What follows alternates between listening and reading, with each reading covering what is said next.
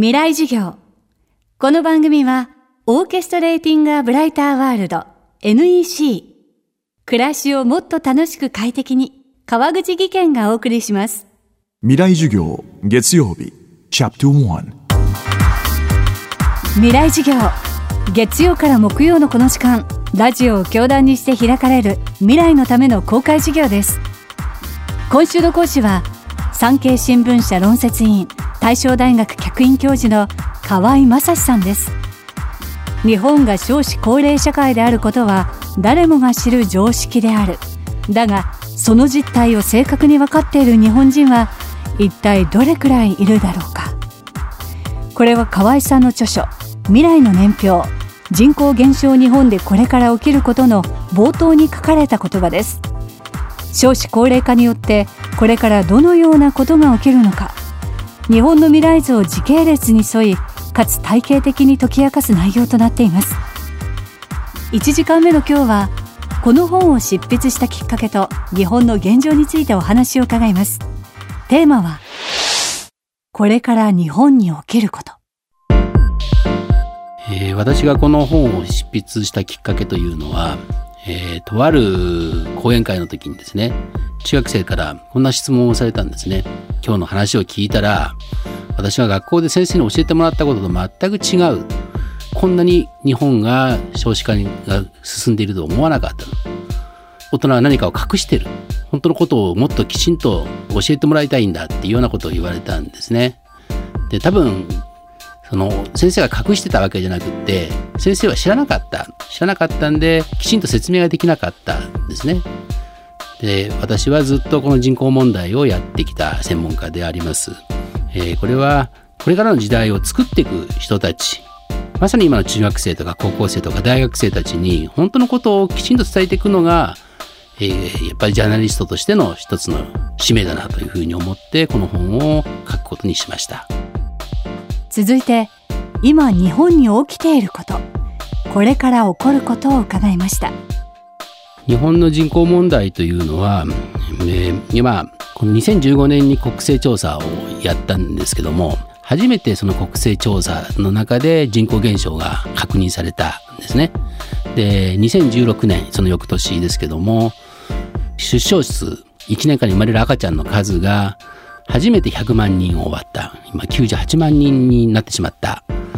まさにこの今までも少子高齢化っていうのは進んできたんですけども目に見えて数字で大きな転換期を迎えたこの数年だったわけです。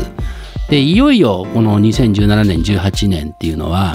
これまでも高齢化っていうのは進んできたんですけどもその高齢化がより進んでいく時代に入ってくると。で高齢者っていうのは65歳以上のことを高齢者と呼ぶわけですけどね65歳から74歳の、まあ、若い高齢者。あまり病気もしない時期の高齢者。これを前期高齢者っていうふうに専門用語で呼んでます。ただ75歳以上になると少し病気をしがちになってくる大きな病気をしがちになってくる。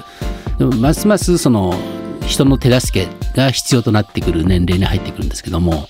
この65歳から74歳の前期高齢者っていう人たちと75歳以上の専門用語では後期高齢者と言いますけどもこの人口が逆転をしたこれは2017年なんですね。えこれからは比較的若い高齢者は減っていってよりお年を取った高齢者が増えていく今年2018年っていう、まあ、年ですね年になってきます。えー2020年大きな転換点を迎える年ですね。えー少子化がより進んでいく。この2020年ってどういう年なのかっていうと過半数の女性が50歳以上になっていく。50歳以上になるってことはもう赤ちゃんが産めなくなってくる年に入ってくるとですね。ということでそれ以降の年々子供の産めない女の人の数の方が増えていってで子供が産める年代の人はぐっと減り始めていく。そうすると子供の産める女性の母数がこう減っていってしまうと多少出生率が上がるようなことがあったとしても生まれてくる子供の数っていうのは減っていってしまう、まあ、こういう状況になっていくわけですね。なんで、あの今までの少子化って言われていたものがもう目に見えて進み始める、まあ、一つのこうきっかけになる年だっていうふうに言えます。それからその後、えー2024年今段階世代と言われる人口ボリュームが一番多い世代の方々が75歳以上になってくる本当に病気に大きな病気にかかるような年齢になってくる。そうすると一人暮らしの人が増えてくるんですね。なんでかっていうと、まあ、今おじいちゃんとおばあちゃんの2人で住んでるような人がいる世帯が多いんですけどもどうしても男性と女性と平均寿命が違いますんで、まあ、おじいちゃんが亡くなった後一人になったおばあちゃんが増えてくる、まあ、こういう状況になってくるんで日本の世帯のかなりのシェアが一人暮らしの女性高齢者、まあ、こういう社会が日本に到来してくるってことですね。そうするとなかなかやっぱりいろんな生活面困るわけですよね。些細なことができない。例えば瓶の蓋が開けられないだとか、電気が変えられないだとか、ちょっとしたことで生活が困ってしまう。えー、病院に行くのも大変、買い物に行くのも大変っていう人たちがこう増えてくる。まあ、こういう社会になってくるってことですね。これは2020年代の日本の姿だと思いますね。それからさらに、えー、どんどんどんどん高齢者の数っていうのは増えていきますんで2030年頃になってくると地方においては人口減少がかなり進んでしまう今のままだとですね。そうするといろんなサービスが地方では成り立たなくなってくる。一方東京のような大きな街では高齢者はどんどんどんどん増えてくる。そうなかなか今東京の街って高齢者向けの街になってないですよね。電車も乗るにも階段何回も上り下りしなければいけないしだからこれから都会では高齢者対策を地方では人口が減っていってしまうことの変化にどう対応していくのかってことが大きな社会問題になってくる。これが2040年代に向けての日本社会の大きな課題になってくるっていうふうに見てます。今週の講師は産経新聞社論説委員大正大学客員教授の河合正史さん。今日のテーマは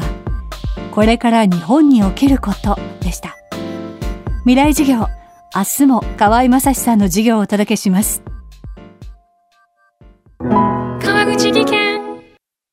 階段での転落。大きな怪我につながるので怖いですよね。足元の見分けにくい階段でもコントラストでくっきり。白いスベラーズが登場しました。皆様の暮らしをもっと楽しく快適に。川口技研のスベラーズです。未来授業。この番組はオーケストレーティング・ア・ブライター・ワールド NEC 暮らしをもっと楽しく快適に川口義賢がお送りしました。